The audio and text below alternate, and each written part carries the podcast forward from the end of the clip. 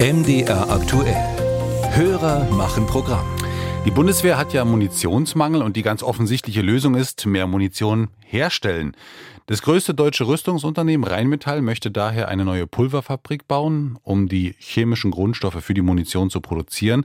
Und ein potenzieller Standort ist ein stillgelegter Flugplatz in Großenhain, also 30 Kilometer nördlich von Dresden.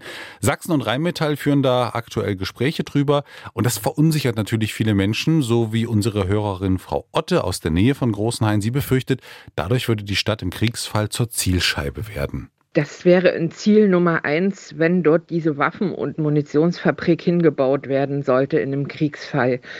Was kann man noch tun, um diese Fabrik zu verhindern? Die hier eigentlich niemand haben möchte. Robin Hartmann ist der Frage nachgegangen. Eines vorweg. Die Entscheidung, ob die Pulverfabrik von Rheinmetall nach Großenhain kommt, ist noch nicht getroffen.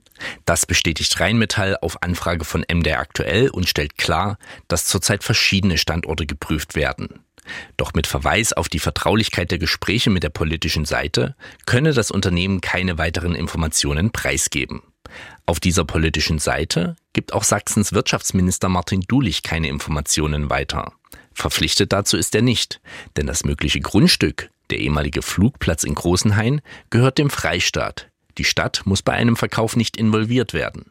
Der Direktor der Sächsischen Landeszentrale für politische Bildung, Roland Löffler, sieht dabei ganz unterschiedliche Interessen und Bedürfnisse aufeinandertreffen, die offen angesprochen werden müssen. Es gibt ein hohes Sicherheitsbedürfnis nach außen wie nach innen.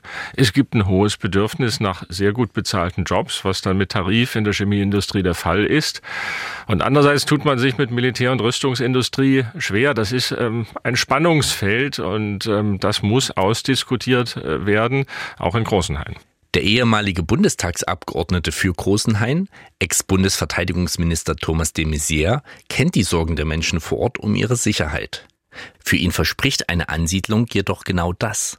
Sicherheit. Erstens erhöht ja eine solche Produktion mit einer gestärkten Bundeswehr in unserem Bündnis die Sicherheit. Je höher die Hemmschwelle ist, uns anzugreifen, umso weniger wird es geschehen. Und im Übrigen, wir führen dieses Interview in Dresden. In Dresden ist äh, in der Bombennacht am 13. Februar gerade nicht die Rüstungsindustrie getroffen worden, die Elbewerke am äh, Flughafen, sondern die kulturelle Altstadt. Diese Angst ist auch dem aktuellen Krieg in der Ukraine geschuldet, stellt Roland Löffler von der Landeszentrale fest.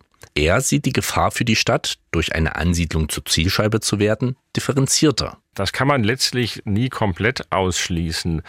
Im Moment halte ich es persönlich für sehr unwahrscheinlich, dass Deutschland angegriffen wird. Und wenn wir auf die NATO-Länder schauen, ist mir in den letzten Jahren auch kein Terrorangriff auf eine Rüstungsfabrik bekannt. Dass die Landesregierung wirtschaftliche Verhandlungen über so heikle Themen wie Standorte erstmal mit Verschwiegenheit führt, ist für Löffler hingegen nicht problematisch.